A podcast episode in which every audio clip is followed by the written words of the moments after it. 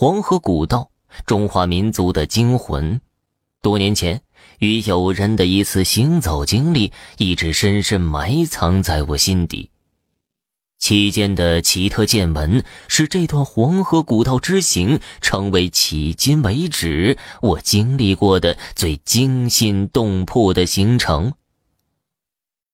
我们走的那次黄河古道，从郑州出发，沿古黄河到开封兰考，在大坝处改走旱路，至山东一带再次入水，这样一路辗转到安徽砀山。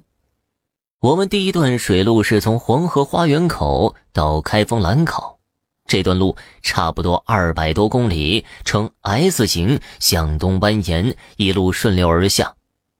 不过这时是七月，五月到十月是黄河汛期，黄河涨了水，水势浩大。这段黄河古道又有近五十多年没通航过，水下打鱼鳖怪极多，这样随便走船。还不一定走到哪里就走不动了，弄得谁也不敢载我们过去。我们在码头找了半天，弄得好多渔夫一见我们就抱着船桨跑。辗转多次，最后慕名找到了一个在黄河上行了一辈子船的老船夫。这个老船夫的身份比较独特，他不是渔民，也不是渡人，他是水鬼。水鬼呢，是一门古老的职业，和西藏的天葬师、湘西背尸人差不多，都是和死人打交道。只不过天葬师和背尸人是守着死人，水鬼呢，则和黄河县神秘的死岛打交道。人体密度和水差不多，尸体沉入水底后，随着尸体腐败，体内渐渐胀气。这些湿气将人变成面目狰狞、口唇外翻的大头鬼。这时候，随着湿气越来越多，尸体就会渐渐浮上水面。先是上肢浮上来，然后才是下肢。因为女性和男性的骨盆不同，所以浮尸还有一个特点，叫做男俯女仰，说的就是这些漂在水上的死岛，俯身的是男人，仰身的。就是女人，所以据说这个园里死在黄河中的人，过不了三五日就会自己飘上来了。这时候，死者家属只要央求船夫将尸体打捞上来就可以了。打捞死者尸体，船夫是绝不肯收钱的，这种晦气钱也会倒霉三年。但是死者家必须要请船夫在家中吃顿素饭。临走前，还要在船夫中指处绑上一根三寸宽、一尺长的红布条，这些都是为了辟邪，也是黄河上约定俗成的古老规矩。捞尸人也有捞尸人的规矩，他们只捞尸体。用一根长长的竹竿挑起飘在黄河上的杂草树枝，发现尸体后，用白布蒙在尸体上，然后取一根缠了黑狗毛的麻绳绑在尸体腰上，将尸体吊在背阴的悬崖上，等家属来辨认，认清楚了，才将尸体背上岸去。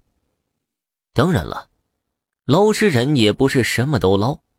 要是遇到尸体直立在水中，水上只飘了一抹头发，他们会掉头就走，绝不会去试图打捞。对此，他们的解释是：他们只是带人捞尸，不带鬼伸冤。这种直立于水中的死岛，并不是尸体，这是一种煞。说来也怪，好多人死在水中后，尸体并不会浮上来。待尸体捞出后，竟还像刚死一样，尸体还是原来的样子。不仅如此，这些水下的尸体竟会一直在水中直立着，保持着行走的姿势。尸体随着水浪缓缓向前，就像是在缓缓漫步。好多时候，在干枯的河床中，你能看到水下清晰的脚印，一步步走向最深处。走到头后会转一个方向继续走，就像是在水下散步一般。据说，这些黄河上的横死人怨气太深，迟迟不肯离去，非要等害死其他人才肯倒下。这个传说很可怕。你想想啊，要是你乘船过黄河，船行至河心，你往下一看，结果看到一个人在水下行走，行走中还会冲你阴森一笑。带着这种感觉，你的黄河之旅绝对不会舒服。要是遇到这样的死岛，这时候死者家属就要去找水鬼了。水鬼是黄河边上对捞尸人的称呼。这种水鬼并不是简单的捞尸人，他们都是世袭，都有独特的本事。他们独特的本事就是请煞。据说水鬼请煞是一种祖传的秘法。行为古怪诡异，外人无从得知。有人说，水鬼从小就用一种隐秘的药水洗眼，又经过数十年在黄河边上的观水练习，眼光能穿透浑浊的河水，一眼就能看到水下的行尸。这种水鬼一般一个人独居在黄河边上，家中从小养着一条黑狗，庭院中立着一根大竹篙，竹篙上。绑着一块八角形镜子，这些都是辟邪的物件。水鬼回家后，第一件事就是先唤来那只黑狗，然后找一下镜子。若是无意，便回屋做饭睡觉。若是黑狗狂叫不止，镜中带血，他就会调转方向去黄河边上再走一圈，将身上的秽物去掉，再回来。在黄河边上。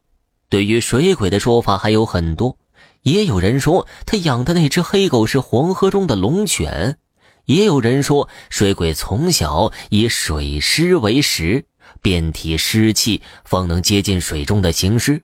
不过这些说法更接近于传说，不足为信了。我们托人带了几样点心，拜访了水鬼。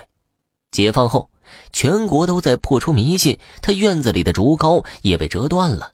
镜子被砸碎后扔在黄河中，小院子里只剩下了一个黑瘦的老人，守着一只瘦的皮包骨头的黑狗。